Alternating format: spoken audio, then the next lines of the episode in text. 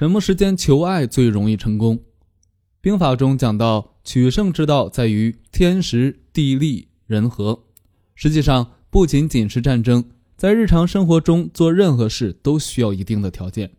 比如求爱就需要讲究天时。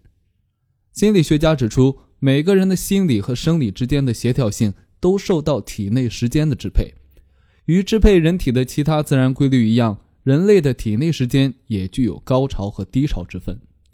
通常早晨为高潮时段，人都比较有精神；夕阳西下时则是低潮时段，人都会变得有些疲惫和脆弱。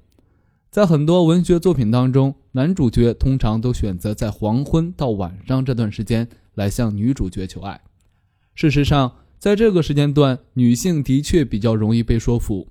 这一方面是因为在这段时间，女性的感情往往变得十分脆弱；另外一方面，从心理学上来看，人的身心会受到生物钟的影响。黄昏时分，心理经过一天活动变得十分疲惫，随之心理抵御、排外等效能下降，因此这个时段是说服女性的最佳时段。看来“月上柳梢头，人约黄昏后”还是有道理的。